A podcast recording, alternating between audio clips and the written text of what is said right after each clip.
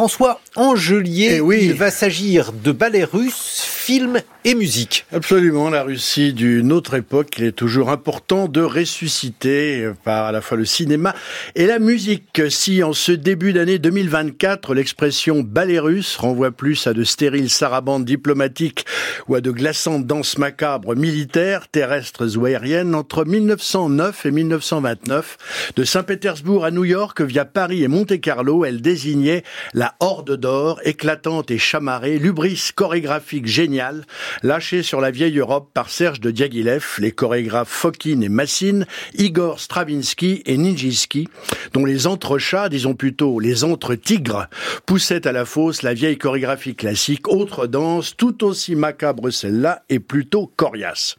Et c'est tout à l'honneur du festival d'Aix-en-Provence, fidèle à son ascendance stravinskienne, d'avoir programmé cet été les trois plus célèbres ballets du compositeur russe, L'Oiseau de Feu, Petrouchka et Le Sacre du Printemps, leur conférant un enrichissement étonnant par l'accompagnement simultané de trois films, à la fois exégèse et illustration, trois films signés Rebecca Zlotowski, Bertrand Mondico et Evangelina Cragnotti, un spectacle musical et cinématographique visible à la Philharmonie de Paris les 28 et 29 février à partir de 19h.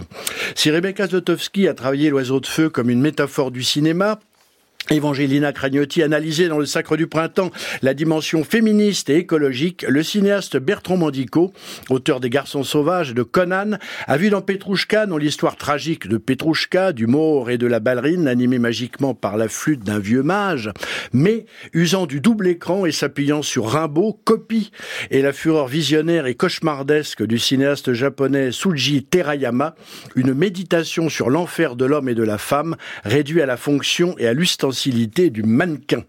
L'argument déporte l'univers folklorique et l'imaginaire populaire de Stravinsky dans un monde post-apocalyptique. En effet, alors que la guerre rugit et dévaste à l'extérieur, dans les profondeurs délabrées d'un bunker désaffecté, le film a été tourné dans les anciens locaux des laboratoires éclairs, une couturière borgne aux allures de capot, jouée par Nathalie Richard, chemise stricte, cravate sombre et bandeau scintillant, apprête et supervise, cravache au poing, un défilé de mannequins féminins aux allures de cérémonial disciplinaire et rituel sacrificiel barbare. La cérémonie se déroulera sous l'œil glauque d'une nomenclature en impair dont l'aspect à la fraîcheur enchanteresse des notables du salaud de Pasolini ou d'une délégation de vétérans du KGB. Si l'ensemble est filmé dans ses moindres détails par un tandem formé d'Elina Levenzone et David Noir, l'escouade de mannequins, dont Lala Morte, et évoluent comme des gladiatrices arborant au fil du défilé des cuirasses païennes, dignes des monstres de Beaumarzeau,